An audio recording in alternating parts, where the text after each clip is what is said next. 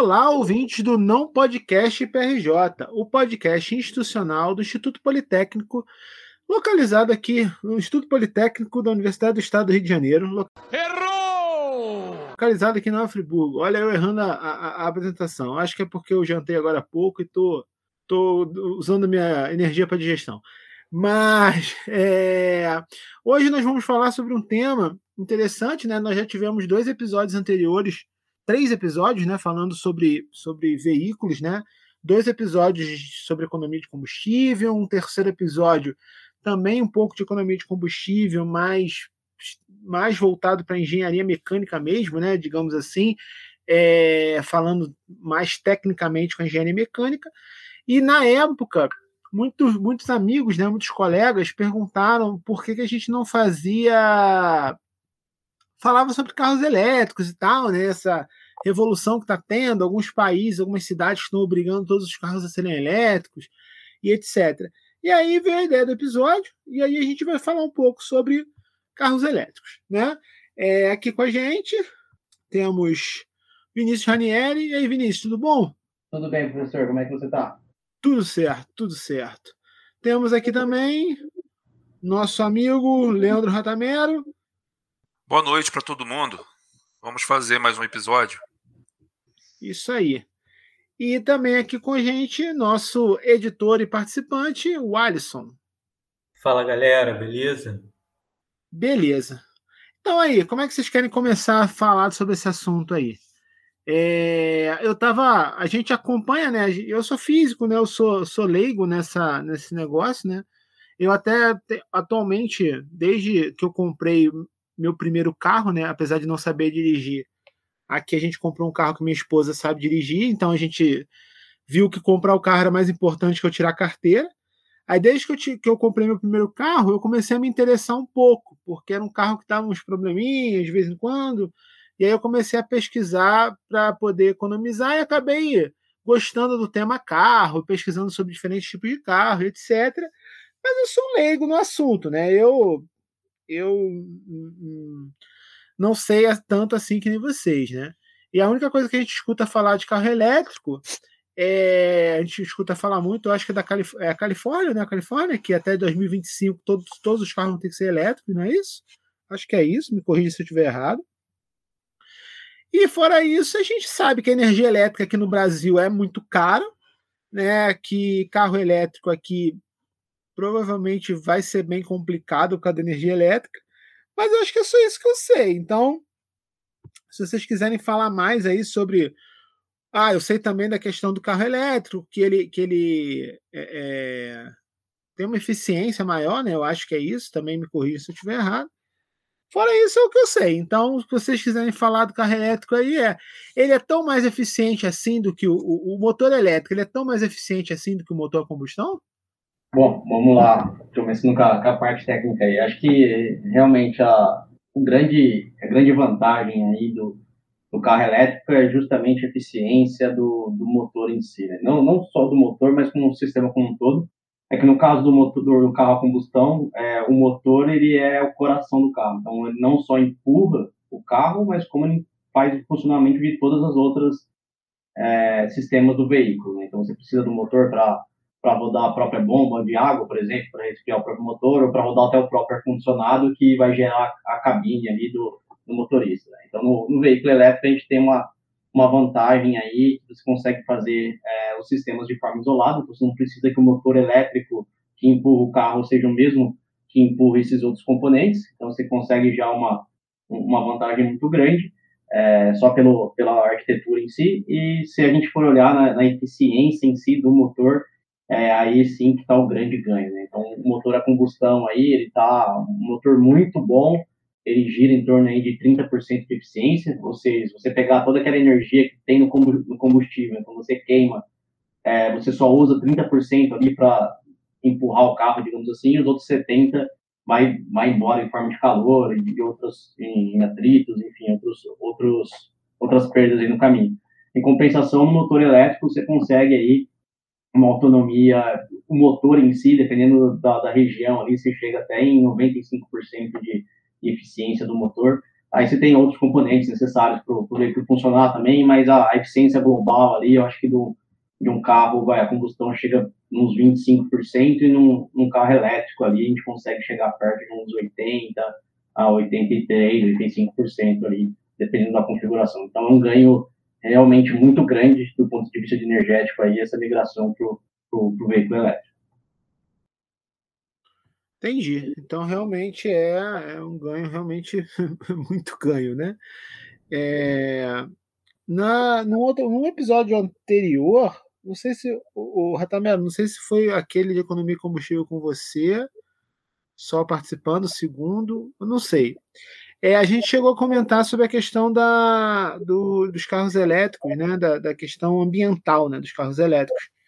E aí você, o Ratamelo, você tinha falado da questão do etanol, né?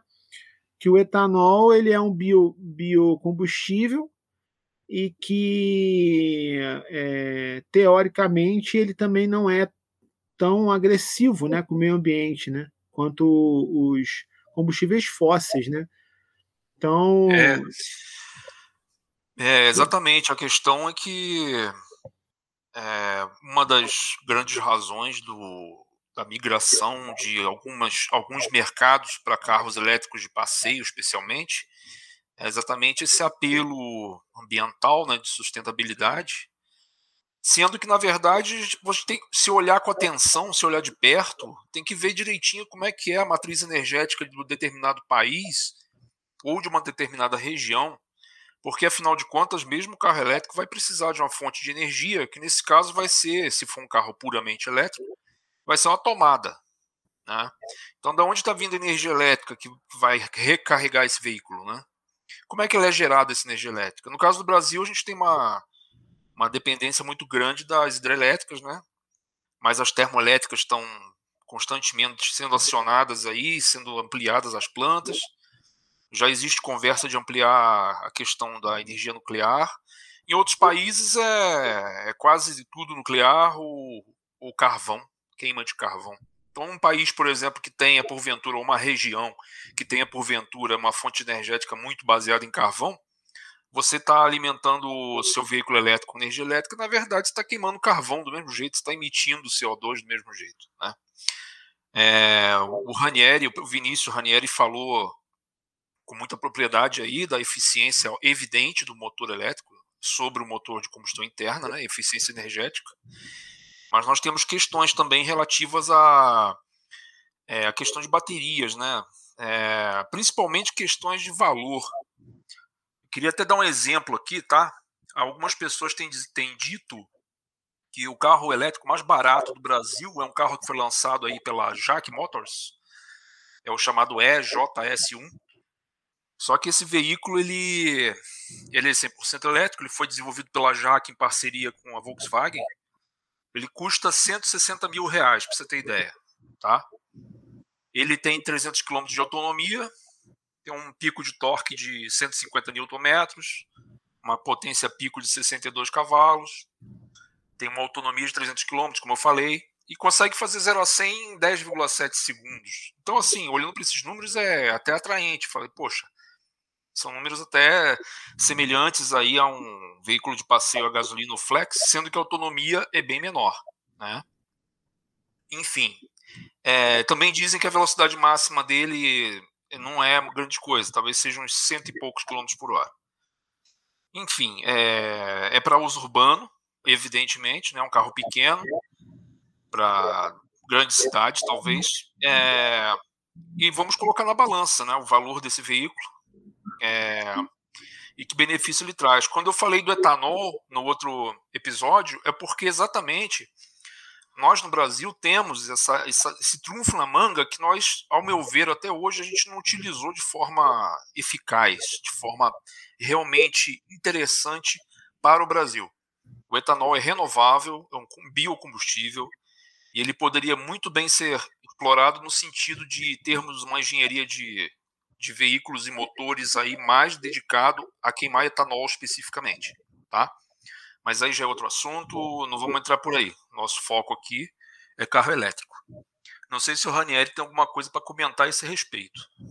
Não, eu queria fazer alguns comentários, que só para dar um, um norte para o pessoal que está ouvindo, é, essas características que você falou do, do veículo elétrico aí da, da Jaque, ele seria vai, bem parecido com um carro 1.6 aí no mercado. Né? Então, se a gente olhar ali um carro, um, um carro 1.6 custando 160 mil reais, é um negócio meio fora da, da, da realidade quando você compara com motor a combustão. Né? Então, acho que ainda esse caminho para o veículo elétrico vai ter um, é um caminho muito longo aqui no Brasil. Eu, não, eu ainda não vejo o negócio popularizando em menos de 10 anos, devido ao custo, é, a, toda também a infraestrutura do país, tem toda essa questão da, a, da bateria, e tem um, tem um problema muito sério também em, em veículo elétrico, que o, o Leandro até comentou, que é da, da, da autonomia, né?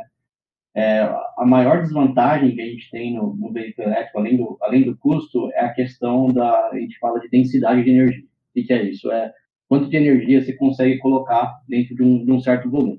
Então, num, num, carro a combustão, você tem um tanque ali de 50 litros, vai, vamos supor, um tanque grande ali no carro, são 50 litros, é, então você, você tem um volume ali de 50 litros que você consegue transformar esses 50 litros em 800, 700 quilômetros de autonomia, é, se você abastecer com gasolina, por exemplo.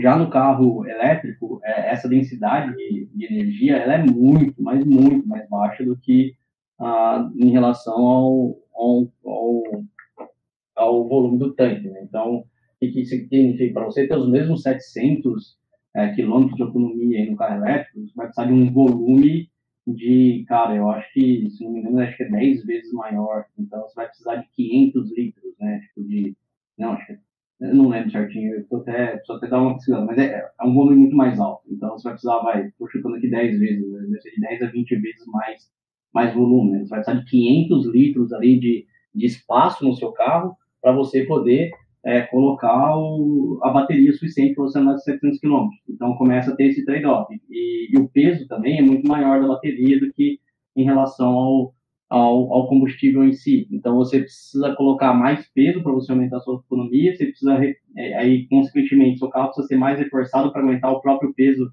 ah, do, da, da bateria. E você colocando mais peso, seu carro fica menos eficiente, você gasta mais para andar. Né? Então começa a chegar uma hora que você aumentar muito a autonomia do, dos carros elétricos começa a faz, não fazer muito sentido.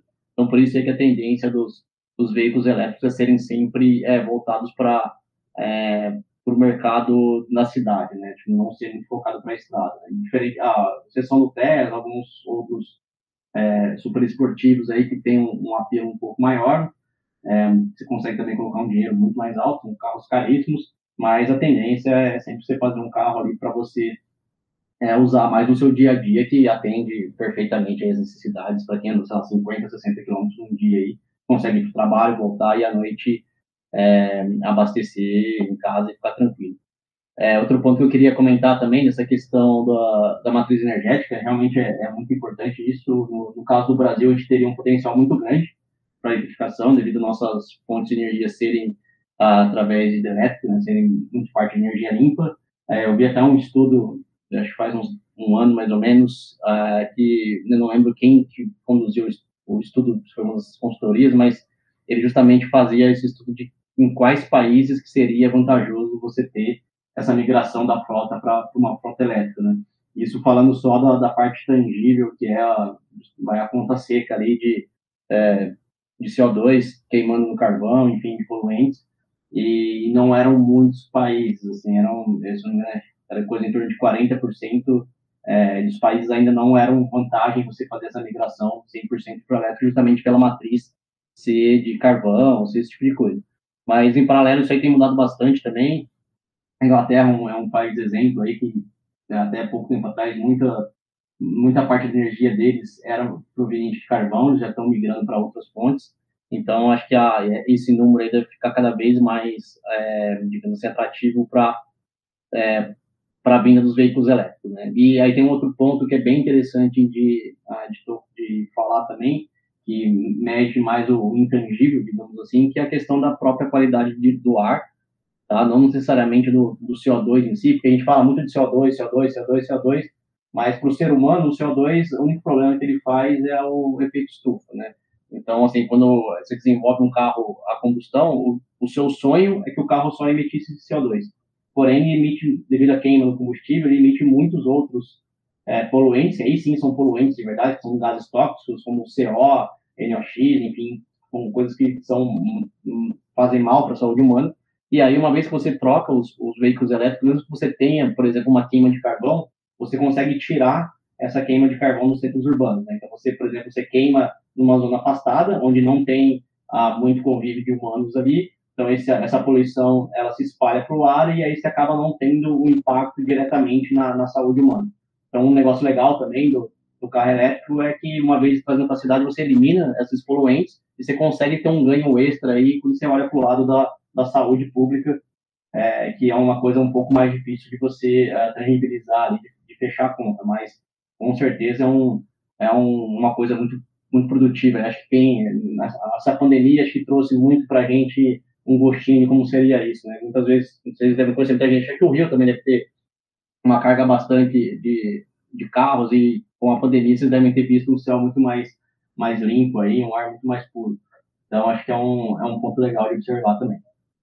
É, Vinícius, eu acho que nesse podcast a gente vai falar bastante de vantagens e desvantagens, né, de, de se possuir um carro elétrico ou de migrar uma tecnologia de veículos para elétrico numa dada região, né, por esses motivos aí que a gente está conversando e tal. É, bom, falando assim tecnicamente, um, um, veículo elétrico na cidade, né, como você disse, que é o, é o, digamos assim, o território do carro elétrico, pelo menos hoje em dia, realmente ele é muito vantajoso na cidade, exatamente por, por essas questões de emissões de gases tóxicos aí para o ser humano, né, que você citou, o NOx, o CO, é, hidrocarbonetos né, no ar, etc. É, e também o seguinte, o veículo elétrico, quando você para ele no sinal, ele desliga o motor.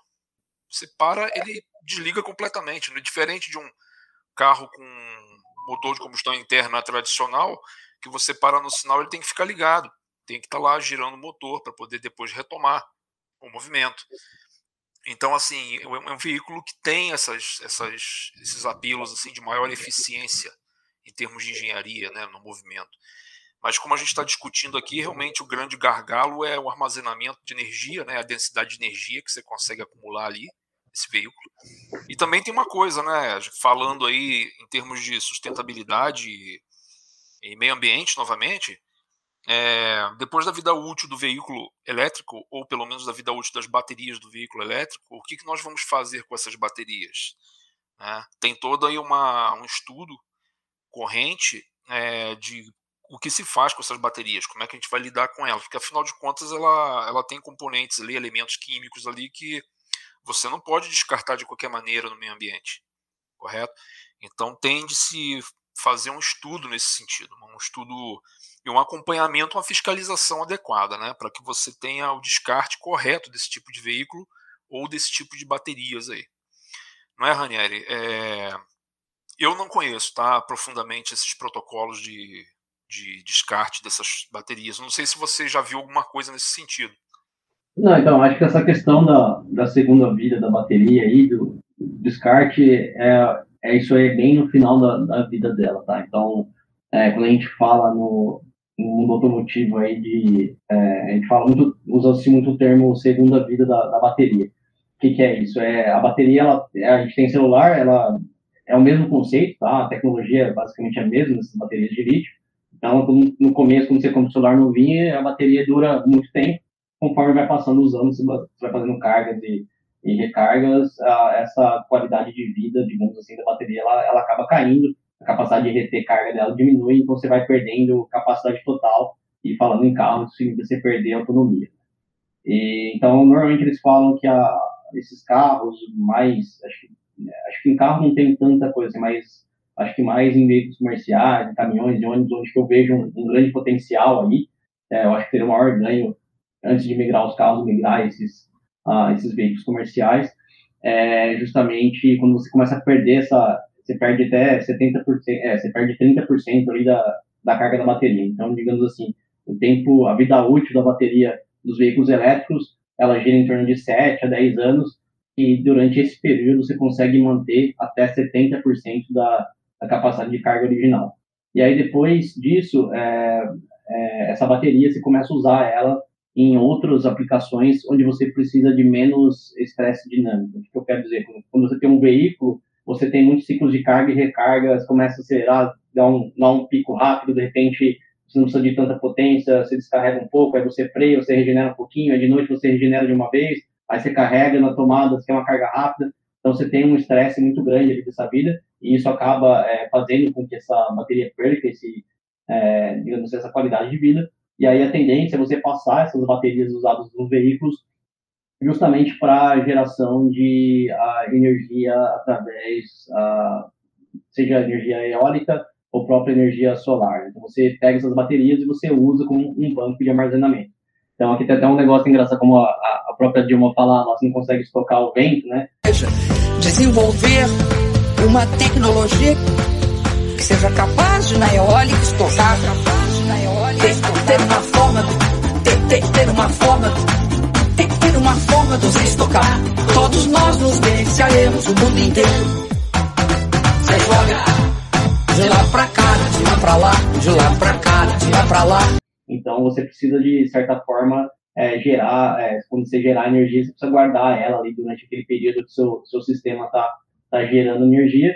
E aí, para isso, uma, uma boa saída é justamente você fazer esse reutilização dessa bateria dos, uh, dos veículos. Que aí, nesses casos, como você tem uma carga, ela é basicamente constante, né? Você não tem um descarregamento rápido e tal, é tudo bem controlado. Você consegue depois usar essa bateria por muito tempo aí nessas, nessas, é, nessas outras fontes de energia alternativa ou até para a própria casa que tem energia solar. Você precisa ter um, se você quiser é, em casa, até que não precisa necessariamente ter uma bateria, que você já consegue desenvolver energia diretamente na rede. Né? Mas se for uma casa isolada, uma coisa assim, você tem um banquinho de bateria ali, poderia ser um grande uso. Aí, a partir daí, para você descartar realmente é, a bateria, aí sim acho que vai ser um, um problema muito grande aí para frente. É, realmente, é, um lado bom que a bateria ela é assim, é, ela é reciclável, né? o lítio é um material reciclável, porém, não necessariamente uma coisa fácil de se fazer. Né? Teria que ter alguma alguma empresa especializada e com certeza tem que ter alguma algum push do governo, assim, o governo tem que dar uma, é, como eu vou dizer, precisa, através de regulamentações, é, fazer alguma coisa que obrigue as empresas a olharem para isso aí, senão vai ser uma coisa que a gente vai resolver um problema hoje e a gente vai acumular um problema lá para frente para fazer esse, esse descarte lá na frente. Mas um, um, lado bom é que a bateria, sim, ela é, ela é reciclável, diferente das baterias de chumbo aço, né, que acabam não sendo ah, tão recicláveis assim ah, se não me engano, uma bateria de, de, de, lítio ela chega a 60%, 70% de, ah, de reciclabilidade. A questão é só que a, a dificuldade para fazer isso ainda é, é bastante elevada. É, os alunos eles lançaram uma pergunta, né, um pouco antes do episódio, perguntando sobre uma bateria de nióbio, que parece que é uma bateria que está tá sendo desenvolvida, que consegue ser carregado em até 10 minutos, né? um negócio assim. É, vocês já ouviram falar de algo do tipo? De nióbio eu não cheguei a ler, mas basicamente é, se fala muito de nióbio, se fala muito de grafeno e outros, outros componentes. Tá? No final, a bateria continua sendo de, de lítio, é, só que você tem uma, como se fosse uma membrana ali que separa os, o cato do ânion, e aí o que você mexe é nesse material. Então, o nióbio, o grafeno, seria algo nesse sentido, mas a bateria ela continua sendo de, de lítio, é, e aí ela você muda só esse outro, esse outro material. Entendi. E, então, mas no final continua sendo meio que a, vai, é, o, o, grosso modo é, de certa forma, é uma tecnologia. Não é um material super revolucionário. Entendi. É uma coisa que eu sempre, que eu tenho vontade de ter, inclusive, mas não tem como ainda, porque ainda é muito caro aqui no, no, no Brasil, é o carro híbrido, né? É... Só que assim, uma vez eu estava comentando, conversando com, com um amigo meu, e aí ele estava falando: ah, cara, o mesmo carro híbrido, você uma hora você vai ter que carregar ele com energia elétrica. Porque eu tinha ouvido falar é, que o carro híbrido, né? Você conseguia botar combustível é, é padrão, né? Etanol, ou, ou gasolina, etc e aí você andava com ele e ele ia carregando a bateria com a questão de freio, essas coisas assim, ele ia carregando a bateria do carro e você com isso conseguia economizar combustível porque você podia usar essa bateria, essa energia acumulada para o carro é, é, é, com a parte elétrica do carro, né? Eu estava conversando com esse meu amigo, ele falou: não, mas não, é, essa bateria você não consegue só ter energia assim, você tem que inevitavelmente carregar ele. É, é isso mesmo? Tipo assim, eu consigo não carregar ele, não usar energia elétrica nele extra, além daquelas assim de, de, que eu consigo acumular, por exemplo. É possível não. isso? Consegue, estou com um ponto legal. É, é, existem, na verdade, diferentes uh, topologias, tanto de veículo elétrico quanto, quanto de veículo híbrido. Mais, mais em veículo híbrido, digamos assim, você tem mais uh, situações diferentes. Né? A, gente tem, a gente fala que é o híbrido paralelo, o híbrido em série, é, vou tentar explicar um pouco aqui.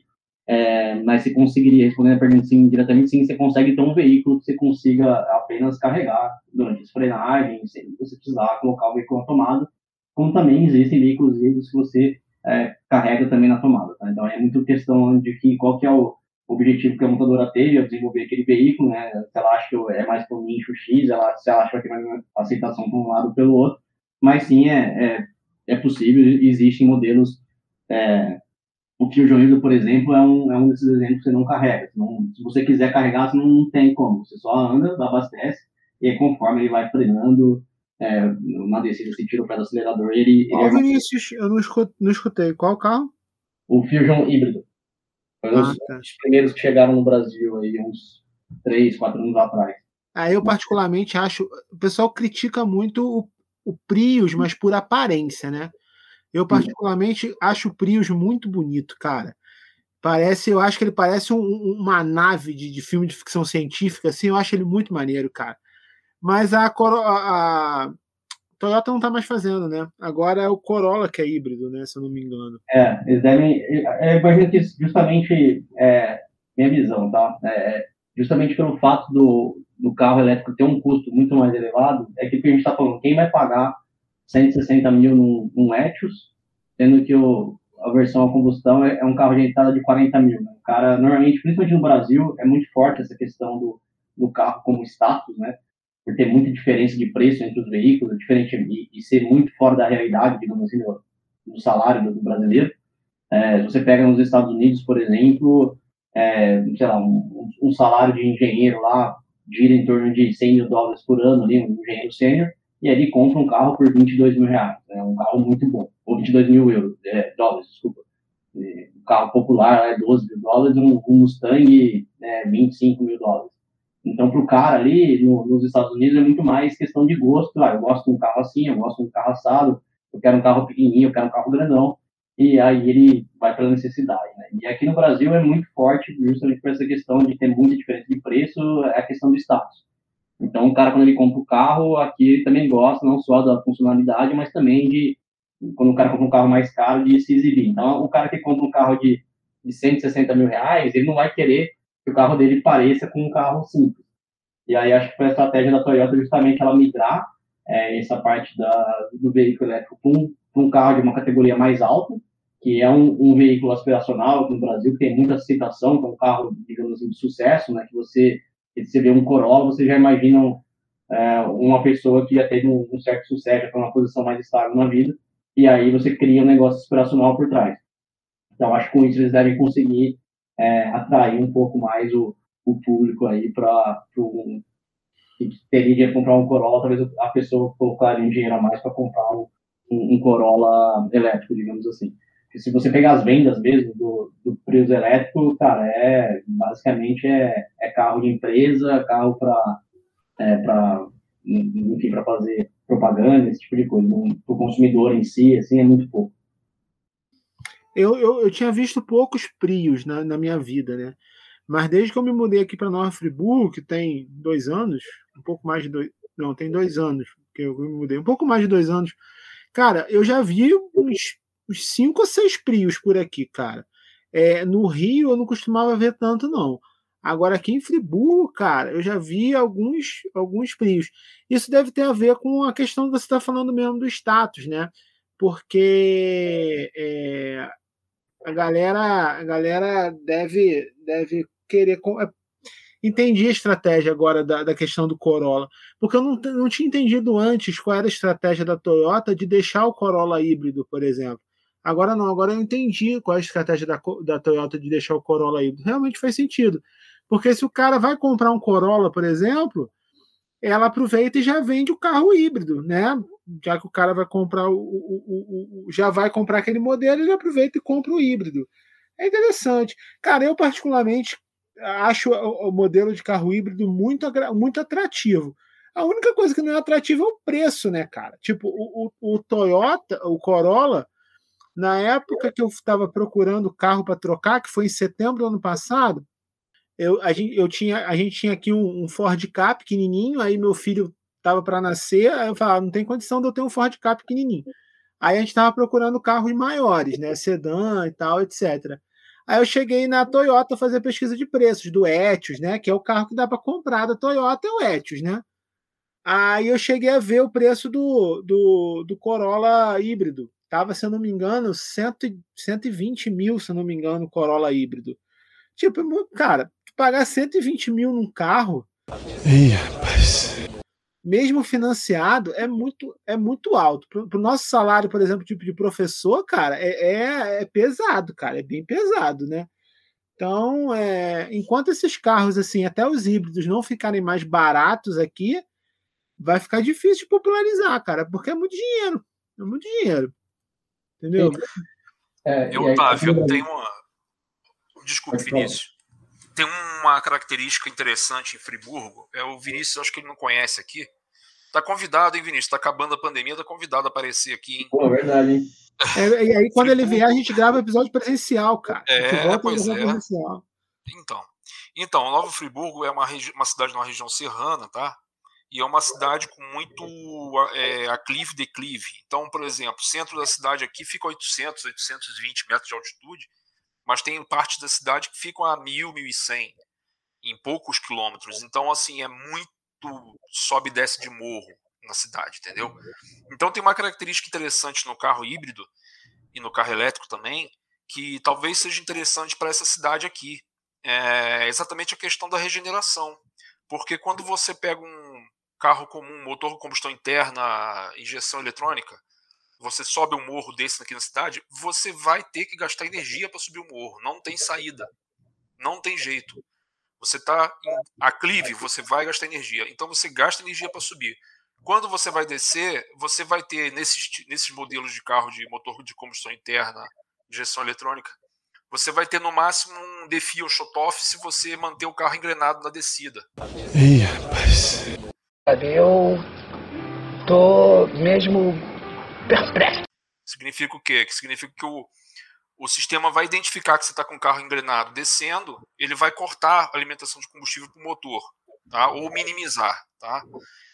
Ah, agora eu entendi! Agora eu saquei! Agora todas as peças se encaixaram! Então é, tudo bem, já é uma forma de economizar combustível. Mas no carro híbrido ou no carro elétrico, geralmente esses carros possuem inteligência suficiente para perceber que você está descendo uma, uma serra, um morro, uma, um, um declive qualquer longo, e ele começa a utilizar, ele começa a usar a frenagem do veículo para gerar é, energia elétrica e recarregar a bateria. Então, nesse aspecto, eu não sei exatamente qual eficiência teria esse sistema, você, mas boa parte da energia que você estaria jogando fora descendo o carro, descendo com o carro só no freio, por exemplo, você no carro elétrico híbrido você está reaproveitando essa energia para recarregar as baterias. Tá eu não sei se o, então. É, eu não sei se o Vinícius ele pode falar alguma coisa tá em relação a esse porque regenerativo, que, né? Tá explicado que eu vejo de vez em quando Prius aqui e eu não, não costumava ver assim no Rio, por exemplo. É, acho que isso é bem. Esse ponto que você tocou da. É, quando o terreno é muito acidentado e você tem muito onde para, é aí que o, o carro elétrico realmente ele ganha muito mais do que o do carro a combustão. Então, tirando aquela eficiência do motor em si, o motor por si só, é, tem aquele ponto que até o Ratamiro comentou antes, que quando você está com o carro parado, é, o motor elétrico desliga, então você só vai usar o que tiver que, consumir ali, né? Se tiver com a função ligada, alguma coisa assim, ele só roda, só gasta energia para rodar o necessário. E no caso do motor a combustão, não. Então, só para você manter o motor funcionando, você gasta ali. Então, se você deixar seu carro, digamos assim, ligado na garagem do seu carro durante um dia, vai acabar o tanque. Você vai gastar energia só para o motor estar tá funcionando. E, e aí você tem muito mais atritos, são muito mais peças que têm atrito do motor, a eficiência é muito mais baixa e tal. Então, quando você tem um, um veículo na cidade, o teu ganho comparado com, com um carro combustão, ele é potencializado. E aí tem justamente essa questão da frenagem regenerativa, que em cidade também, independente se tem altitude ou não, ela também, se tá, quando você freia o carro a combustão, você joga toda a energia fora. Você a, pega toda a energia ali do, na pastilha de freio, né, dissipa em forma de calor, e aí é, essa energia vai embora. E no carro elétrico você consegue regenerar essa parte. Então, é, imagina na cidade, você anda trânsito, vai, uma cidade cheia de trânsito, São Paulo, né, o, o Rio, aquele congestionamento, você anda, para, anda, para, anda, para, cada paradinha que você dá, você recupera um pouquinho de energia. E no caso do, do motor a combustão, não, você joga essa energia fora. Você já tem um ganho aí por si só, só pela, a, digamos assim, pelo mecanismo de funcionamento do, do, veículo, sem contar a eficiência do motor em si. Né? Então, isso aí já dá um, um, um, ganho bastante legal. E quando você tem altitude, realmente, isso aí você potencializa muito, porque é, para você subir, você vai gastar energia de qualquer forma, seja combustão, seja elétrica, mas na hora de descer, é, tem muito mais potencial para energia, para você recuperar essa energia, do que se você usar um motor a combustão. Né? Você vai gastar toda aquela energia, quando você descer, você vai jogar fora toda ela, no carro elétrico, quando você desce ali, você consegue recuperar boa parte dessa, dessa energia, aumentando ainda mais a, a digamos assim, a, a, a eficiência do, do teu sistema. É, inclusive, para tem alguns, lá na Europa tinha até uma empresa é, que ela, ela fazia um sistema para volta para caminhões, e justamente ela, ela, procurava os clientes que, que tinham trânsito, né, que tinham as rotas, essas regiões mais, mais movimentadas, e elas instalavam um kit híbrido, digamos assim, no, na, na, na, na, carreta do caminhão, e aí tinha uma inteligência artificial ali que identificava quando o caminhão estava descendo, estava freando, e aí armazenava essa energia e usava essa energia é, para ajudar a empurrar o, o, próprio caminhão, e você chegava a ter um, um, um saving aí de mais ou menos de 15 a 20% de, de consumo de combustível aí, dependendo da, da região que você operava. Então é um, é um ganho bem significativo aí essa questão da, da regeneração. Isso, isso seria legal aqui. Esse, esse, se existisse esse kit para transformar o carro em híbrido, seria legal, hein, cara? Tipo um kit gás, assim, ia ser maneiro, né? Porque você poderia pegar. É, é, não deve ser viável, né? Para carros assim, padrão, né? Deve ser difícil. Mas, é, pô, é, justamente nesse ponto aí dos, dos, carros híbridos, era uma coisa que eu ia comentar que estava esquecendo. Uh, eu também eu concordo eu vejo que o carro híbrido aqui no Brasil seria um, um caminho legal para a gente fazer essa transição para a mobilidade elétrica, é, justamente pelos custos aqui serem muito elevados, você consegue reduzir ali o, o custo de aquisição, digamos assim, do, de um carro um carro híbrido, então você, e não fica um negócio tão caro para o cliente, e você consegue dar, dar economia de combustível, digamos assim, para ele pagar a conta, né?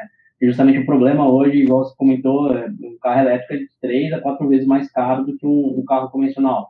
Então, mesmo que o cara queira uh, entrar no, com um carro elétrico, ele não vai ter o dinheiro para pôr, ou mesmo, é, eu trabalhei época com, com veículos comerciais, é, a gente estava falando de quase cinco vezes mais caro do que um, um veículo comercial comum. Então, mesmo que o, o cara da frota rode e faça a conta, e ó, daqui, sei lá, cinco anos uh, me dá lucro, ele não tem aquele dinheiro para desembolsar para renovar a frota. Né? Então, é, acho que a questão do híbrido seria um caminho legal aí para para quebrar essa barreira e conseguir, digamos assim, é, ter mais, ter um pouco mais de energia limpa aí na, é, nas rodovias e na, nas cidades. É, o maior problema de veículo híbrido, justamente para fazer esses kits, é que quando o carro é híbrido, você precisa de uma comunicação muito boa e uma interação muito boa com a parte do motor a combustão. Então, se você fizesse um kit híbrido, por exemplo, pega um carro de rua convencional, instala um, um kit na roda, é, o tanto que você ganharia de energia seria muito pouco é, porque você não tem o controle do motor a combustão. Então, quando você para na esquina, você não desliga o motor, o motor continua girando lá, você continua gastando. Então, tanto que você economiza ali, já ia ser muito menos do seu potencial total, e, e aí já começa a não fazer muito sentido essa conta. Né? Então, é, um, é, uma equação um pouco difícil de, de fechar.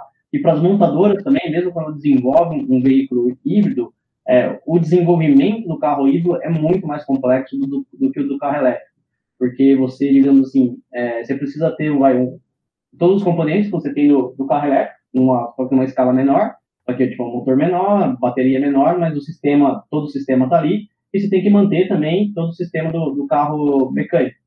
Então, você, digamos assim, se agrega mais um sistema, e aí, além disso, tem que fazer os dois conversar, tem que fazer, é, meu, que horas que eu, que eu desligo o motor, que hora que eu entro com o motor elétrico, às vezes você faz isso é, é, bem, assim, quando você anda nesses carros, você acaba nem percebendo, mas você está andando, de repente, do nada, está funcionando os dois motores, aí desliga o motor elétrico, você precisa compensar isso aí no motor a combustão para o cliente não sentir que o carro perdeu performance, ou vice-versa, ele está andando devagar ali com, com o motor elétrico, de repente entra o motor a combustão para poder é, carregar a bateria, enfim, não tem energia na bateria, e aí você precisa fazer essa junção é, dos dois motores funcionando ao mesmo tempo. Então, a parte de desenvolvimento do carro acaba ficando um pouco mais longa e quanto mais tempo se demora para desenvolver um produto, mais caro ele fica. Né? É um preço, é, digamos assim, caro de se pagar depois é, no, no, produto.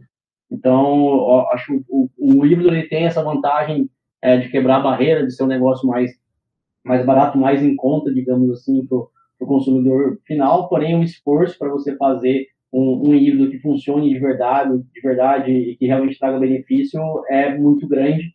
E sempre quando a gente fala em engenharia e desenvolvimento de produtos em empresas, é, é um custo que a galera não gosta, principalmente no, em mercados emergentes, é um custo que a galera não gosta de colocar é, para fazer esse tipo de desenvolvimento. Então, acho que é o, é o desafio aí para as empresas e para a gente ver como é que vai, para que lado que vai esse mercado aí. É, o, o, híbrido, aqui no Brasil, eu acho que o híbrido, assim, realmente é, é o, o, melhor, o melhor caminho. Por causa do custo da energia elétrica, cara. Se, se não investir em, em baratear a energia elétrica aqui, cara, eu não vejo muito futuro para carro elétrico, não. Porque a gente não consegue ter coisas simples sem aumentar muito a nossa energia, a nossa, a nossa conta de energia, né, cara? Tipo, por exemplo, eu tenho uma lave seca. O mês que eu, o mês que meu filho nasceu, que eu usei bastante a função de secar da máquina, né? Porque aqui em Friburgo é, é, é muito úmido e, e, e, em época do ano é muito frio e tal, e secar roupa é um inferno. Aí quando meu filho nasceu, eu usei muito a função de secar, né? Com as roupas de, de bebê dele. Cara, a minha conta de luz, a minha conta de energia aumentou 30, 40 reais, cara, nesse mês de usar a função secar da, da, da, da lave seca, entendeu?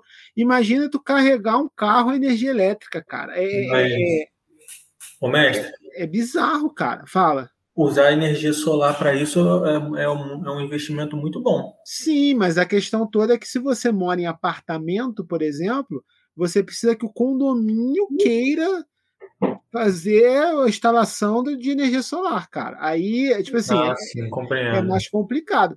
É, essa questão da energia elétrica é muito tensa, cara. Eu estava vendo um youtuber, o, Cast... o Felipe Castanhari, não sei se vocês conhecem. Ele comprou um carro elétrico e aí ele comprou um Tesla, se eu não me engano. E aí foi, trouxe o Tesla para o Brasil, né, e tal. E aí ele descobriu, cara, que ele simplesmente, para instalar a tomada, para poder carregar o Tesla, ele teve que gastar 10 mil reais só para instalar a tomada na rede elétrica da casa dele para carregar o Tesla, entendeu? Então, tipo assim, você paga uma fortuna no carro elétrico e você ainda tem que ter a casa totalmente preparada para abastecer aquele carro elétrico. Então, no Brasil é muito complicado, cara. Sim, sem dúvida. Isso aí é, é tem esse outro problema, justamente da, da distribuição, né? De é, a, a potência, digamos assim, que a gente tem na, nas nossas casas hoje não é suficiente para você fazer um carregamento aí ah, vai, falando em números aí, normalmente uma, quando a gente fala que um, tem uma carga lenta, vai, um, caminhão, um, um, carro, assim, essa carga lenta se chega até a 22 kW, e é uma carga lenta rápida, que eu costumo dizer, ainda é quando você usa a energia AC, né, você não, você não carrega diretamente no, no DC da bateria, e aí, quando você está falando de uma casa, por aí, você vai falar em torno de é, 5, 3 kW, né? Então, tipo, um chuveiro elétrico, a gente está falando de 4 kW. Agora, chuveiro elétrico forte pra caramba, então o que mais come energia na sua casa é, é 6 kW. Então, você não tem realmente a capacidade para fazer esses 22, 15, que seja. E aí, se você for carregar um, um veículo aí, sei lá, o Tesla, eu não sei, eu chuto que deve ter uns 70, 80 é, kWh de, de capacidade na bateria dele. Vamos, vamos fazer redundando aí, vamos supor que tenha 70 kWh e você consiga é, uma potência aí de, de 7 kW é, no teu carregador de tua casa. Você vai demorar 10 horas para você carregar o teu veículo, né? Tem que ser aquela, aquele carregamento que você passa durante a noite. Então, realmente, precisa ter um, um, um poste ali que você tenha uma potência maior, da, conseguir extrair uma potência maior da rede da sua cidade para você poder carregar num, num período um pouco mais mais viável. E, e, realmente, no Brasil é tudo muito caro. Assim, eu já estava vendo aqui um, um, um, uma reportagem que no Brasil é a 14 o 14 lugar do mundo onde a energia elétrica é mais cara. E, e, não faz sentido nenhum, uma vez que a gente, a maior matriz nossa é a, é a hidráulica, né, que é a, através das hidrelétricas, e é o que é o jeito mais barato de se gerar energia, né, e a gente já pagou, digamos assim, a maior parte das hidrelétricas é, há muito tempo atrás. Então, assim, o problema no Brasil, a gente também você tem muita política por trás, muitas, é, precisa sustentar toda a máquina, enfim, e é imposto em cima de imposto, isso acaba deixando a energia elétrica cara, e aí realmente diminui o atrativo para você trazer é, os veículos elétricos. Nas contas que eu fazia, quando eu estava trabalhando com os veículos elétricos, eu, sinceramente, nunca cheguei numa conta que fechasse. É, então, eu nunca cheguei a fechar, fazer uma conta e falar, não, posso comprar um veículo elétrico e daqui 10 anos, 12 anos, sei lá, vai pagar, né? Porque chega, depois de 7, você tem que trocar a bateria, 7, 8, enfim, você troca a bateria, que é a, a parte mais cara do veículo, e aí teu, teu payback vai pro saco de novo. Então, assim, até hoje eu não vi uma conta que fecha para carro nem, nem para nem é, veículo comercial. É, pode ser que tem algumas outras coisas, assim, tem umas vantagens né, dos carros elétricos que é, essa questão de manutenção, você tem menos manutenção do que, do que um veículo a combustão, é, as peças desgastam menos, enfim, você tem uma série de, de vantagens aí, mas mesmo assim acho que ainda não, eu não consigo chegar numa conta que realmente fecha. Então lá fora, por exemplo, está é, tendo um, um umas ações muito fortes do governo para você fazer essa migração. Então, para veículos comerciais em alguns países, o governo te dá incentivo, né? No Brasil, o máximo que ele faz, ele te dá algumas isenções de imposto de importação. E lá não, lá o governo ele banca, você chega, não lembro, não lembro se é na, na Noruega na Finlândia, que o governo chega a te dar até 150 mil euros aqui para você colocar o. Aqui, se eu não me engano, você tem um desconto no IPVA. É, que, assim, eu acho que é 50% no IPVA. Do IVA, é, eu acho que é 50%. É, em alguns lugares fica até ser isento, assim, mas você tá, meu, tipo, ah. é um, beleza, é um incentivo ali, mas é muito pouco. Lá o governo chega a te dar 100 mil dólares para você comprar um caminhão, uma coisa assim. Então o governo em si está assim, tá engajado em reduzir as emissões, então faz parte do, do plano de ação do governo, eles fazem as contas, elas veem que às vezes vale a pena. Mas no Brasil, é, nunca vi um tipo de coisa acontecer isso, o governo dá dinheiro para alguém, no máximo que vai fazer vai ser uma isenção. E aí tem outro problema também para o veículo elétrico no Brasil, que como justamente está tão caro as coisas aqui, é, a gente estava comentando, mesmo um carro, cara, a gente fala de carro popular hoje, um carro popular que o mais barato deve custar 50, 60 mil. E, meu, zero, zero, é. Zero mais barato que você acha numa condição... Assim, eu não sei como é que tá agora. Em 2019, que foi quando eu comprei meu Ford K. Agora tá tudo mais caro, né? Mas em 2019, que eu comprei meu Ford K é, é, seminovo, né? É, eu cheguei a pesquisar os carros zero mais baratos que eu achei foi um Fiat Mobi, que ele sem nada, sem nada, zerado, nem ar-condicionado ele tinha, ele estava na faixa de 34, 35 mil reais em 2019. O Fiat Mobi, que é um carro minúsculo, né? nem ar-condicionado tinha. Se você fosse para o modelo com ar-condicionado, já estava na faixa de 40, 39, 40 mil. É, o Etios, se eu não me engano, o Etios é, Hatch estava nessa faixa também de 40 mil, zero, 40 e poucos mil.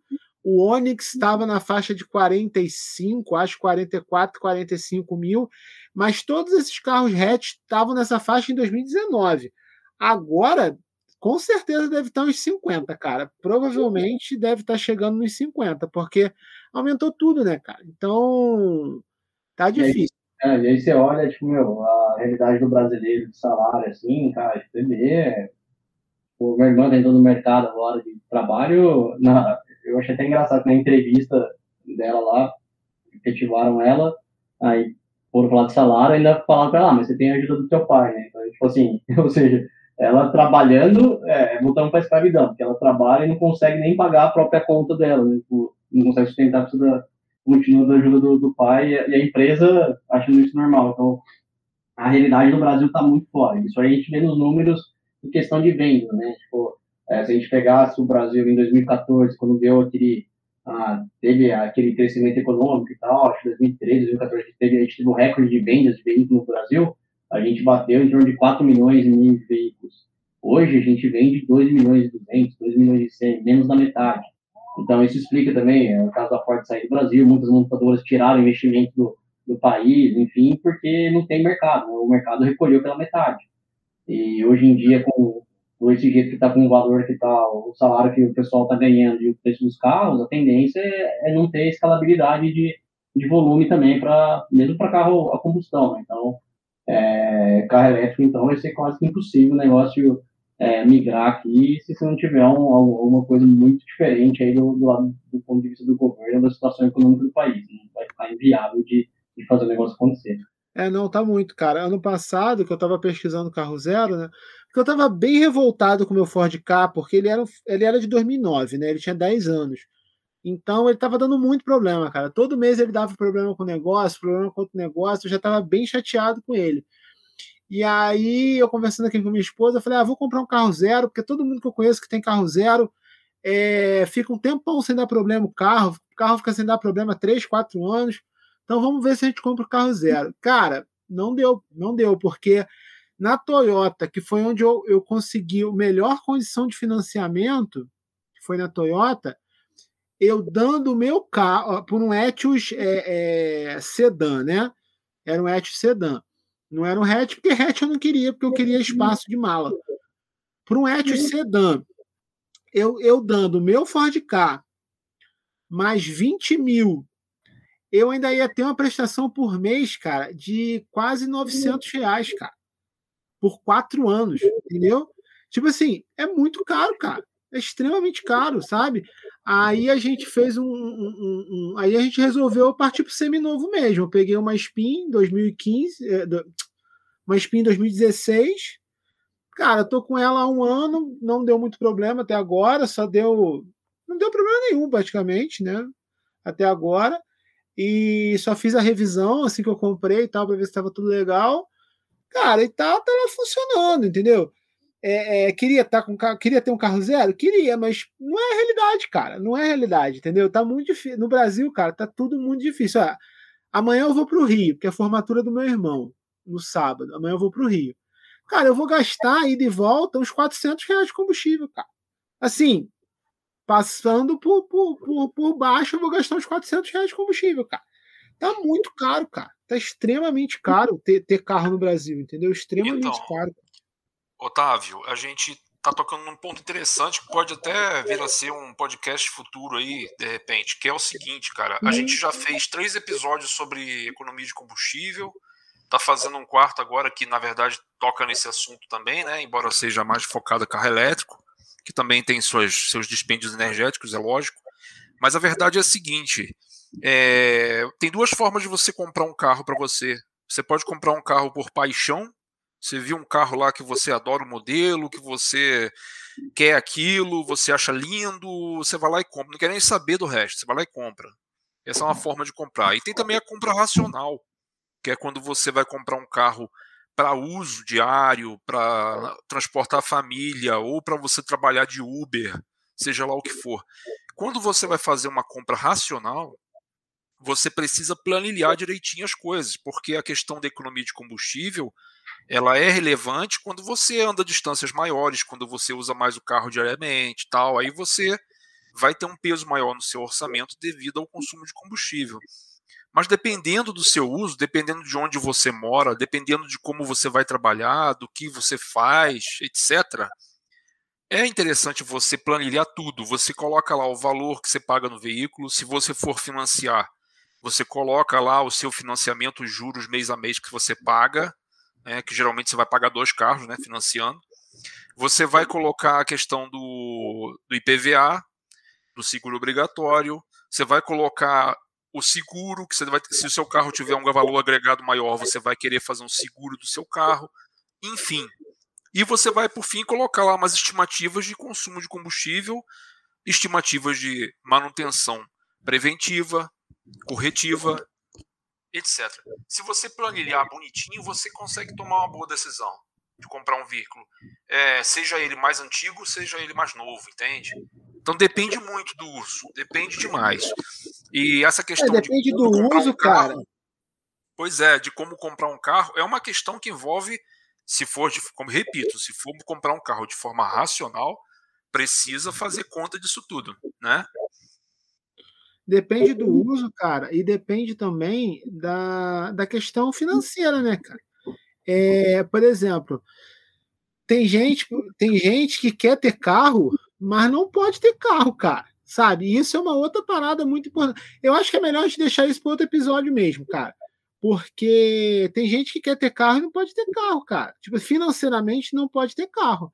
E aí acaba devendo, acaba não pagando as prestações, acaba perdendo o carro. É, essa conta é muito importante. Eu fiz essa conta toda, cara. Eu fiz ba bastante essa conta, né? Quando eu decidi trocar de carro. Mas é aquilo que você falou. Eu, eu aceitei o prejuízo de combustível da Spin, porque a Spin não é um carro econômico. Eu aceitei o prejuízo de combustível pelo espaço que ela tem e o, o conforto que ela proporciona para minha família, entendeu? Então, tipo assim, foi um sacrifício que eu fiz. Agora, é, é, é, é, essa questão. Mas também eu não esperava que a gasolina fosse subir em um ano, sei lá, dois reais quase, cara. Sabe? Isso então, acho que, só desculpa te cortar, mas acho que é, esse negócio é um. É, a gente pode olhar também com uma mudança, digamos, de comportamento, algumas oportunidades. Né? Então, é, o, o, que eu acho um caminho assim, para o mercado de carro elétrico entrar no, no, Brasil é justamente quando mudar um pouco a cultura e começar a se fazer muito car sharing. Né? Então, é porque assim, o carro ele só vai compensar se você rodar muito se você pega o teu carro, é, a gente faz as contas aqui, normalmente, é, dificilmente uma pessoa roda mais de 50, 60 km por dia. Então, você tem um grande valor ali que fica parado no, na garagem da sua casa. Então, é, com a, a mudança comportamental de car share, esses motoristas de Uber, de táxi, enfim, que rodam bastante por dia, aí pode ser, sim, uma, uma possibilidade, digamos assim, de...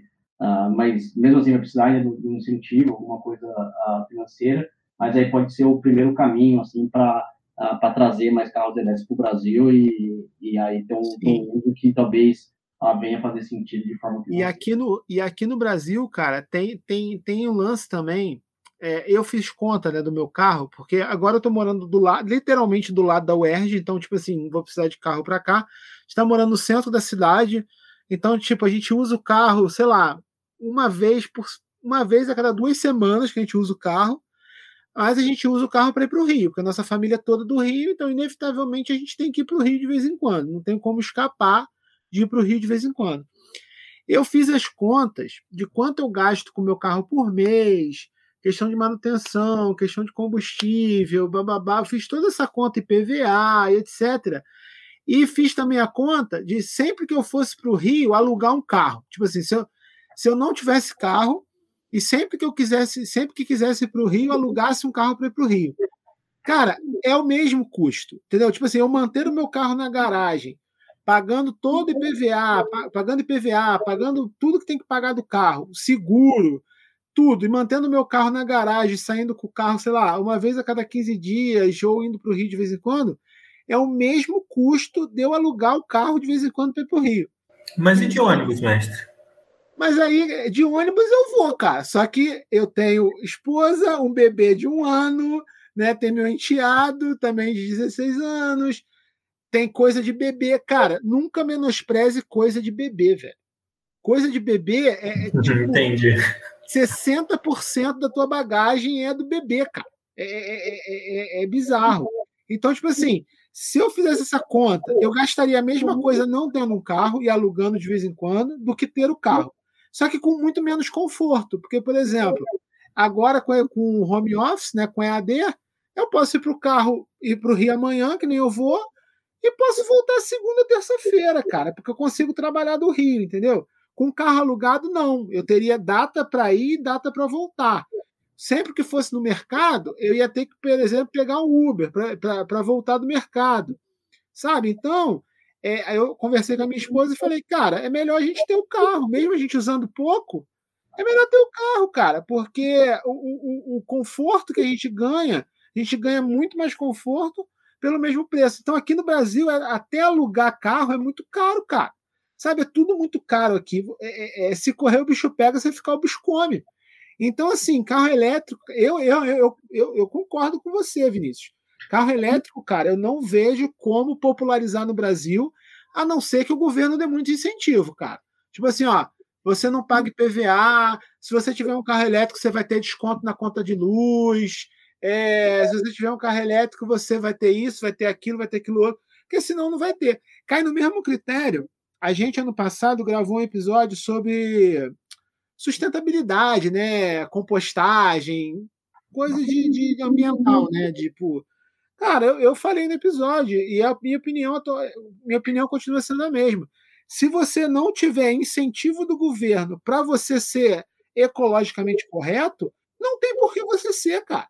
Porque é tudo mais caro, é tudo mais trabalho, sabe? Não tem por que você ser. Uma coisa que eu falo sempre: por que, que eu vou usar um papel reciclado, que é um papel que é de uma cor esquisita, entendeu? Por que, que eu vou usar um papel reciclado que é mais caro do que o papel branco? Não tem motivo, a não ser que eu seja um grande defensor da natureza. Senão, não tem motivo, cara, de eu pagar mais por uma parada que é, entre aspas, menos confortável para mim, sabe? É, não faz sentido, cara. É Lembra dos canudinhos do milkshake, mestre? Oi? Os canudos do, do milkshake. Cara, canudo do milkshake, cara. Cara, aquele canudo de papel é horrível. É horrível, horrível. O canudo de biscoito é horrível também, cara. E fico também prefeito! Também. Sabe? Mas aí obrigaram a gente a ter aquela porcaria. É que nem carro elétrico. Se o governo dá a louca e fala, ó, até 2030 todo mundo vai ter que ter carro elétrico. Aí ou você não vai ter, ou você vai pagar a fortuna pelo carro elétrico, sabe? Aí eu, essa linha aí já está sendo dotada lá na, lá na, na Europa, se não me engano, na Alemanha, posso estar enganado, acho que até 2030, todos os carros é, não poderão mais produzir carro a combustão, teria que são de fato carro elétrico. Mas aí também, a minha visão é que justamente tem uma, uma política muito grande por trás aí, que é uma forma de tentar tirar o, o dinheiro da, da OPEP, né? Então, acho que é um, todo, todo esse, uh, todo, digamos assim, essa, essa força para carros elétricos e tal, eu acho que é muito devido a essa questão do petróleo, enfim, é, para tirar um pouco do uh, um poder, digamos assim, econômico da, da mão dos árabes. E, inclusive, tem, cara, tem um, tem um, um TED Talk no. é, eu nunca lembro das pessoas, mas enfim. É uma mulher que ela faz justamente esses tipos de, de estudos. E, cara, se você quer reduzir a poluição mesmo no CO2, é só você. Só precisa consertar nove navios no mundo, né? Tipo, você pega. Você pegar o tanto que um, um navio transatlântico ele polui é, esses, esses cargueiros, né, que vêm da China para cá, por exemplo, é, a conta lá era que, se não os nove, nove é, transatlânticos ali de cargueiros, eles poluem mais do que toda a frota mundial. Vocês terem ideia do, do tamanho do negócio. Então, se quisesse resolver a poluição, era só resolver na. Era muito mais fácil. Então, acho que tem muito mais é, coisa por trás aí, mas acho que isso aí é, é, é bastante papo aí pra, de filosofia para outras, pra outras é, coisas. É, Cara, tem, tem uma coisa que eu estava pensando aqui agora, falando da questão dos carros híbridos e tal. É, quando eu estava procurando carro para comprar, semi-novo, eu não vi, cara, eu não vi, eu não vi nenhum híbrido semi-novo para vender. Nenhum, nenhum. Tipo, nem aqui, nem no Rio, nem em cidades próximas aqui. Eu não vi nenhum carro híbrido para vender. Eu achei isso estranho, cara, porque você falando da bateria até me fez, me fez repensar sobre isso, né? Da questão de ter que trocar bateria e tal. Mas, cara, existe um motivo assim de, de, de, não ter. Porque se você olha no mercado, você olha no, no, no, mercado agora, assim, na internet, você não vai achar nenhum carro híbrido seminovo para vender. Isso é estranho pra caramba.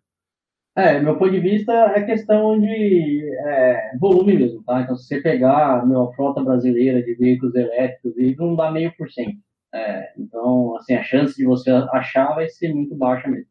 E aí, se você pega ainda mais que ah, é, seminovos aí, né, que, hum, tipo, produção, sei lá, nos últimos anos, enfim, acho que hum, não ia fazer muito sentido falar, mas é, se você pegar esse número aí de meio por cento, um por cento da, da frota elétrica do Brasil, nem sei se chega a 1%, para ser sincero, e aí você vai procurar meio que estatística mesmo, a chance de você encontrar é bem, é bem baixa. E aí outro motivo que pode ter é que o cara comprou e gostou, viu que o, uh, realmente o carro é muito mais econômico, enfim, e está tentando, digamos assim, ficar mais com o carro, é, alguma coisa nesse motivo. E aí tem uma terceira uh, é, hipótese aí, E é que o cara não consegue vender, né? O cara tentou vender algumas vezes e, cara, ninguém.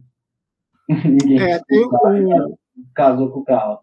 tem um professor colega nosso, que é até da equipe do podcast também, que é o Lucas, que quando ele foi comprar o carro dele na Toyota, o Etios que ele comprou para ele, é, ele viu, tinha um Prius para vender, seminovo.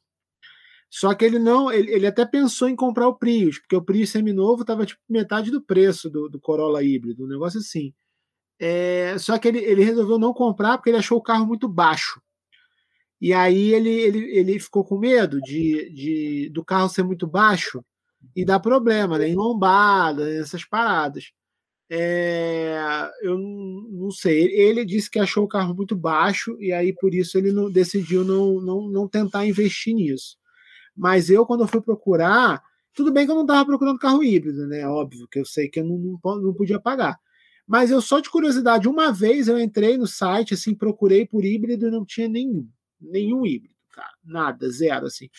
Eu acho que pode ser por isso. De repente o cara, o cara, é, é, é, o cara ou não consegue vender ou gosta muito do carro, né? Porque tem alguns carros que o pessoal costuma brincar que são que é, é, é, é carro de herança, né? Que é, se eu não me engano, alguns carros da Citroën que o pessoal fala que quem compra nunca mais consegue vender. Então pode ser isso também. Não sei. Mas. Porque seria um caminho aqui para o Brasil, né, cara? Porque se você. O, o mercado de seminovos aqui no Brasil é, é, é um mercado bom, né? É, são, é uma boa opção para. É uma boa opção para a gente, né? É, só que aí o problema do mercado seminovo é que ele tem que ser novo primeiro. E no Brasil, se não, é, não, pois é. importa, é carro usado. Então, é. de alguém que queira comprar um novo para depois querer vender e comprar outro, né? É, a barreira de entrada continua a mesma. Se, é, se tivesse sentido. alguma coisa de importação de veículos, talvez permitisse é, comprar veículos elétricos é, usados, alguma coisa assim, poderia ser uma, uma oportunidade, mas. É. Não, e a importação. Cara, eu estava vendo, uma vez eu estava vendo, acho que tem, tem um ano ou dois anos que eu estava vendo um podcast com, com outro youtuber qualquer que tem dinheiro, que ele importou um Tesla, né? logo, mas logo no início, que a Tesla lançou, que o carro era fortuna. Logo depois de um, de um tempo, ele conseguiu trazer o Tesla dele, comprou um Tesla e trouxe para cá. Ele falou que o carro saiu a cerca de 300 mil reais, cara. Ih, rapaz. O Tesla que ele comprou na época. Sabe? É muito dinheiro, cara. É muito dinheiro, cara. É verdade sabe? São coisas assim que, que é, a gente não tem como você pensar em popularizar um, um, um, carro que custa os 160 mil, igual o Ratamelo falou, ou 120 mil, igual um Corolla, ou importar um Tesla 300, 400 mil, sabe? Não... Acho que você tocou um negócio interessante falar, talvez, de estratégia da companhia. A Tesla, ela fez um movimento muito esperto, que eu achei, na minha opinião. Né? Tipo, até que você fala em veículo elétrico, não pensa num Tesla. E veículo elétrico não é novidade, não é uma coisa que a Tesla inventou, né? Já existe desde, meu, 1910, sei lá, foi o primeiro veículo elétrico lá que existiu. E desde então sempre teve alguns casos, mas nunca virou uma febre, assim, de se falar tanto e tal. É, muito, muito pelo, pelos custos, né, da época, a questão da economia, a própria qualidade de mão de obra que tem disponível no mercado, enfim, outros pontos mas ah, o principal ponto foi ah, que a Tesla, acho que ela fez com muita, muita sabedoria, porque todas as montadoras, sempre que elas faziam carro elétrico, justamente por causa de custo ser muito alto e tal, elas sempre focaram em fazer carros pequenininhos, carros não aspiracionais, digamos assim, é, para tentar chegar num, num valor que alguém tivesse como pagado. E aí o que o Tesla fez, ele fez justamente ao contrário, né? E, então, assim, a, o que, que as montadoras fizeram? Eles fizeram um carro feio que ninguém queria ter, mas que era é, elétrico. E que o Tesla fez, ele não, em vez de competir nesse mercado de entrada, ele fez o primeiro carro dele sendo um super carro. Então, o que, que ele quis mostrar? Falou, cara, o carro elétrico é tão bom, ou melhor, na verdade, ele quis mostrar que o carro elétrico era melhor do que o carro combustão. Então, mudou todo, é, e não é à toa que o cara, o cara mais rico do mundo, mudou toda, a, digamos assim, a percepção do, do ponto de vista das pessoas, do carro elétrico ser um negócio zoado, para ser um negócio aspiracional e não falar, caraca, velho, quero ter um carro elétrico. Né? Então o cara fez uma puta, assim, uma jogada de brand muito forte aí na marca e deu o que deu, né? O cara conseguiu alavancar um puta dinheiro para fazer ó, uma mega empresa aí, com fábrica de bateria, enfim, que abriu para outras, outras áreas também. Então, acho que foi bem, bem legal esse, esse ponto estratégico do, do Tesla aí. Mas, bom, a gente está falar bastante de estratégia, de coisas de, de dinheiro aí. Não sei se o pessoal ter mais alguma pergunta, alguma coisa mais, mais técnica aí sobre carro em si. Aproveitar aí para a gente. Então, mas pode falar as perguntas do, do meu amigo? Manda bala, manda bala, Wallace. Então senta o dedo nessa p... Então, é o meu, meu amigo Vinição, é, mandar um salve para ele de engenharia mecânica. O salve do monstro, essa é a fábrica. Pode vir. Mas vem com calma, que o negócio tá sério, tá? Vambora, moleque, é nóis. Ele passou algumas perguntas, inclusive ele que deu o, a ideia desse tema de hoje, né? Aí ele me passou algumas perguntas aqui, porque ele não pôde participar do episódio. E, se eu não me engano, algumas perguntas você já respondeu, mas eu vou falar mesmo assim. A primeira, carros elétricos são realmente mais vantajosos se comparados aos carros a combustão? Se eu não me engano, o senhor já respondeu no começo do, do, do da gravação, correto?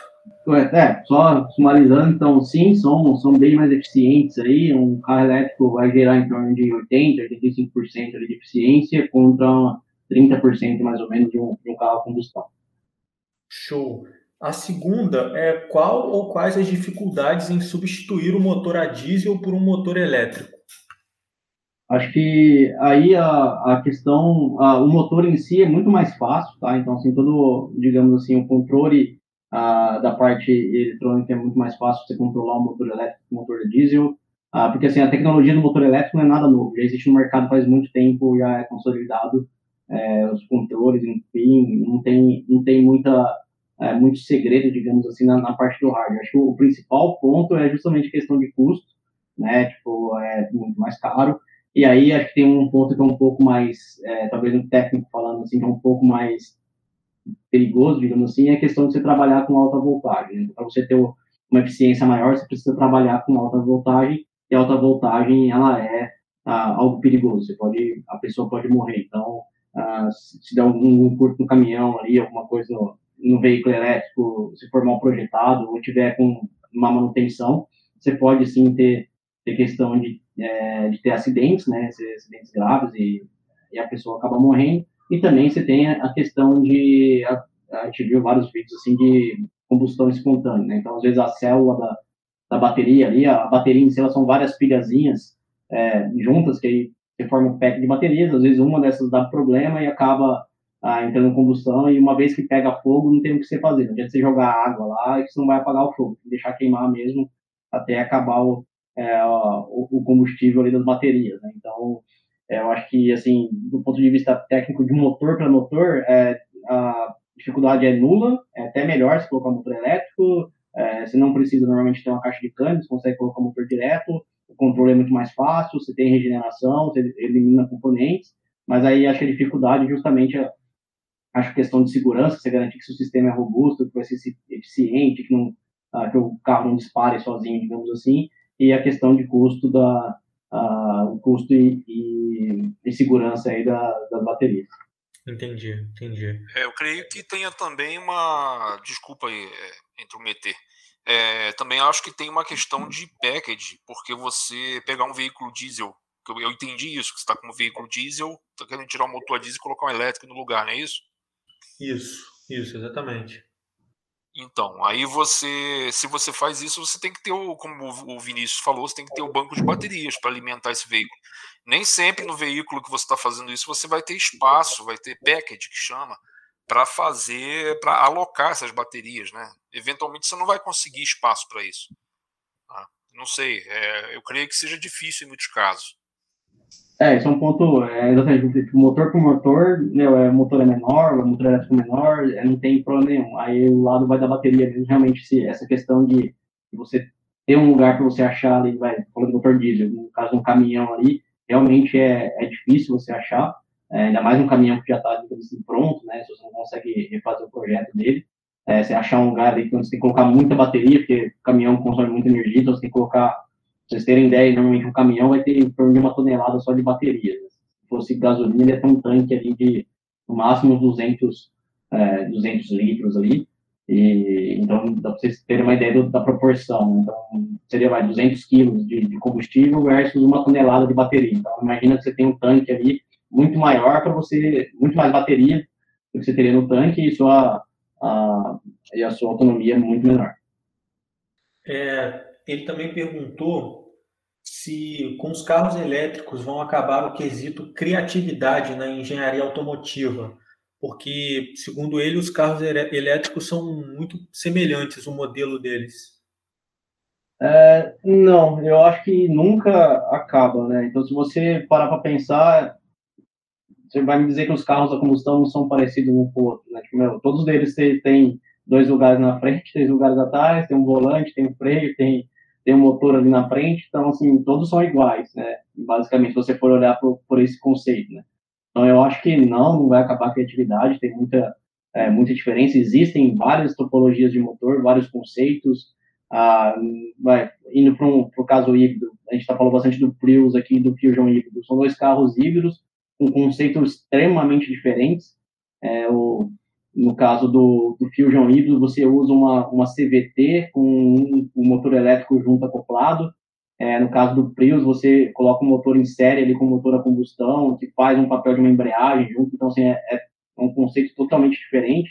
Ah, existem várias topologias de, de, de carro híbrido, você pode ter ah, em paralelo, em série, os, os próprios é, veículos elétricos em si, você pode ter motor atrás, pode ter motor na frente, pode ter motor pequeno nas quatro rodas, pode ter um motor central é, com diferencial, então acho que assim, a criatividade nunca vai ser é, limitante para nada, né? Então, sempre vai ter alguém inventando alguma coisa, sempre alguém vai querer melhorar. Você vai querer melhorar seu custo. É, eu poderia. Atributos. Eu poderia acrescentar. Isso. Eu poderia acrescentar, Vinícius, que, na verdade, boa parte da engenharia veicular, mesmo com os veículos elétricos, se eles forem adotados, os híbridos também, boa parte da engenharia veicular continua existindo e continua sendo desafio. Exemplo, os atributos do veículo, aerodinâmica, resistência à rolagem, é, dinâmica do veículo, é, enfim, são atributos que continuam sendo desafio. É, continua sendo importante, mesmo para um carro puramente elétrico, que ele tenha boa aerodinâmica, que ele tenha baixa resistência à rolagem, que ele seja de uma boa dinâmica, de boa dirigibilidade, e essas coisas elas continuam se desenvolvendo do mesmo jeito. Isso não muda. Você está mudando o powertrain. E, mas o veículo continua sendo é. um veículo mais ou menos do mesmo jeito, de 20 anos atrás e para frente. E eu diria ao contrário, eu Oi? acho que eu diria até mais que agora, com, como é um mundo novo, essa questão dos veículos elétricos, é, tem um, um, mundo enorme aí desconhecido que ninguém se aventurou ainda. Então, tem muita oportunidade de criatividade de coisas novas. E assim, a tendência vai, o próximo passo depois dos carros elétricos são os carros autônomos, né? Que necessariamente vai ser um carro elétrico. E aí, cara, imagina. Meu sonho, autônomo, cara, meu sonho é o carro autônomo, não, cara. Imagina o conceito, assim, igual eu falei, imagina um carro, por exemplo, hoje você tem um, imagina você tem um, fazer um carro que não tem pedal e não tem volante. Então, meu, e aí, onde está a criatividade? Né? Pô, é um negócio disruptivo, você não consegue imaginar um carro sei lá, em vez de você sentar no banco da frente olhando para frente, você olha para trás e vira uma sala de reunião para você viajar com quem está tá dentro ali conversando, sei lá, sabe? Então, assim, eu acho que tem um, uma gama enorme aí, acho que a criatividade está só no começo aí, acho que a... Viajar dormindo, cara, viajar dormindo no seu carro, ó que beleza. Tu entra no seu carro, tu marca no mapa onde tu quer ir e tira um cochilo, cara. Olha que sensacional. Verdade. Pô, meu sonho de consumo é um carro autônomo, cara. É perfeito. Não, e, e, e, na teoria diminui até acidente, né? Porque se todos os carros são autônomos, eles vão saber que distância mantém um do outro. Você vai evitar também a questão de, de choque em cruzamento, porque eles vão saber que eles podem passar. Cara, é, se tu vê a ficção científica por trás do, do do carro autônomo é sensacional, cara. É, e tem outro ponto legal que assim, os carros autônomos ah, tem uma tecnologia que está sendo desenvolvida agora são ah, o que eles, eles falam veículo to veículo, né? Que assim é um carro conversando com o outro. Então realmente você tem meu, isso vai abrir uma gama bem nessa linha aí. Imagina um carro sabe se seu carro já sabe se o carro da frente vai frear, se o cara vai frear, se ele já reage antes para evitar um acidente. Então assim tem meu, criatividade vai ser o que não falta aí.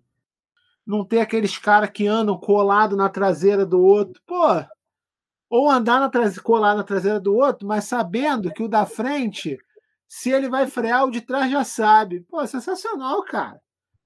Oh, muito bom, cara. É, é, cara, tem, se tu vê, é, olhando acidente que acontece, cara, muito acidente é por irresponsabilidade do, do motorista, cara. É muito acidente por irresponsabilidade do motorista, cara.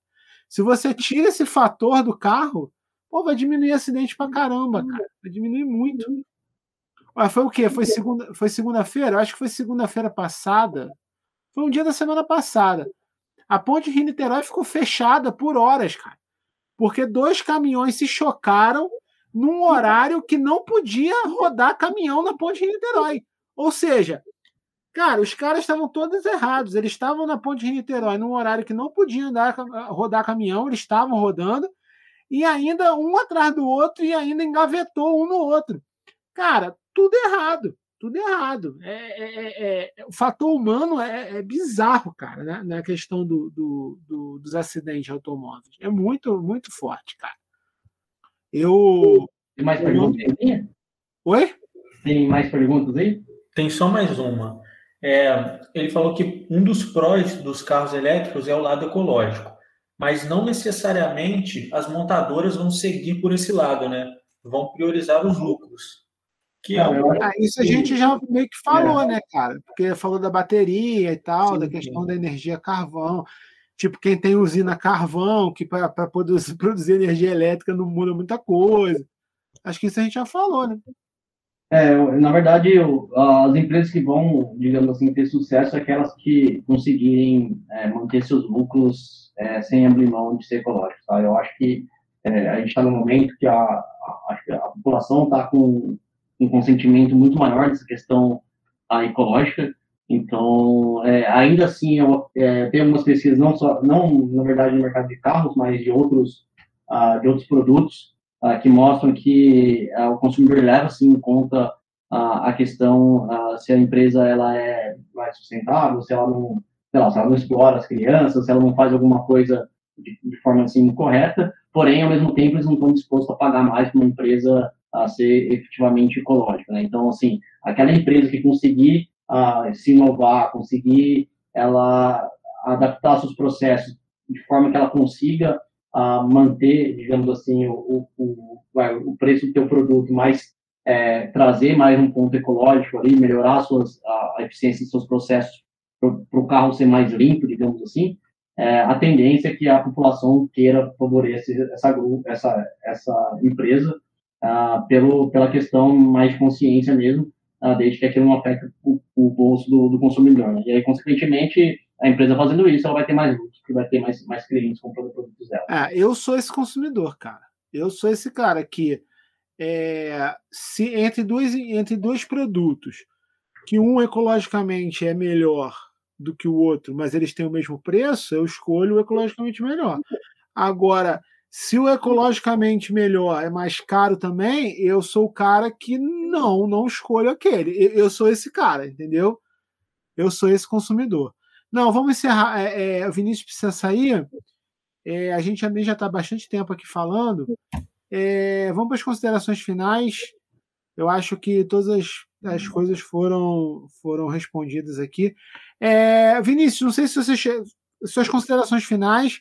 Mas não sei se você chegou a olhar aquela, aquela empresa que eu te mandei no iníciozinho, Volts Motors lá, que os alunos estavam falando. Sim, cheguei a dar uma olhada aqui na, no site deles. Eles falaram que são produ estão produzindo é, é, motos elétricas com preço legal, assim, o pessoal tem falado bem. É, e aí eles perguntaram o que, que você teria para falar sobre isso, assim. E aí já emenda suas considerações finais, cara, para a gente poder encerrar. Não, eu acho que assim, acho que o mercado de motos pode ser um, um um, e de bicicletas elétricas também, eu acho que pode ser um, um caminho para mobilidade aí, é, porque se a gente parar para pensar, o carro, assim, não é um, um, meio muito esperto, né? Você tem, sei lá, mil quilos para você levar 80, então é meio, não é muito eficiente para você olhar desse ponto de vista de transporte, né?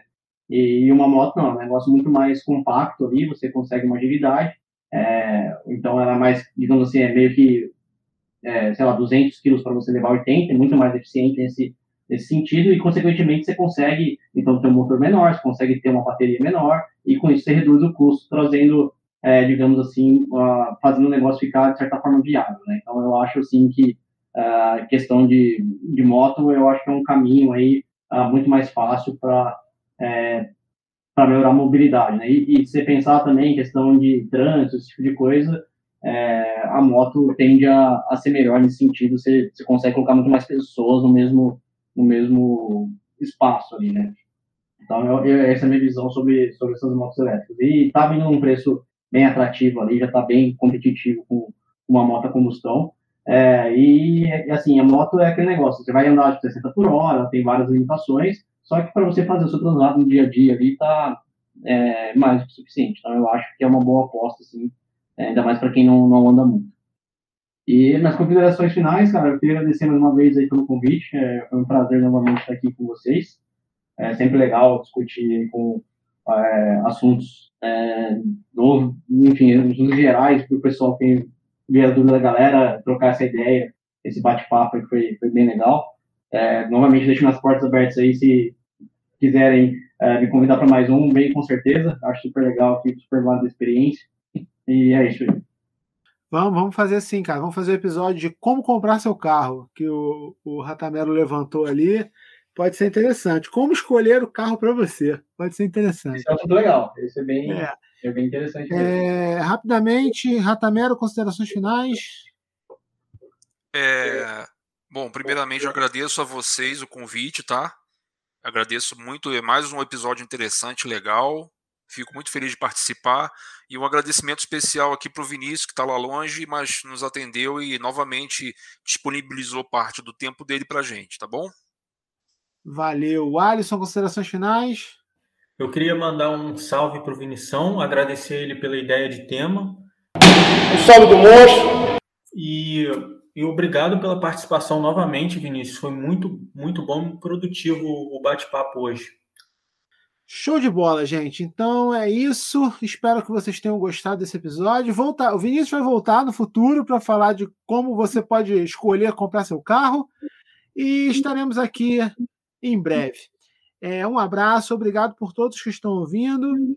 E mais uma vez, obrigado, Vinícius. Obrigado, Ratamelo, pela presença. O Alisson, que está sempre aqui também. E é isso, pessoal. Até o próximo episódio. Um abraço. Valeu. Tchau, tchau. Tchau, tchau. Não pode. Eu.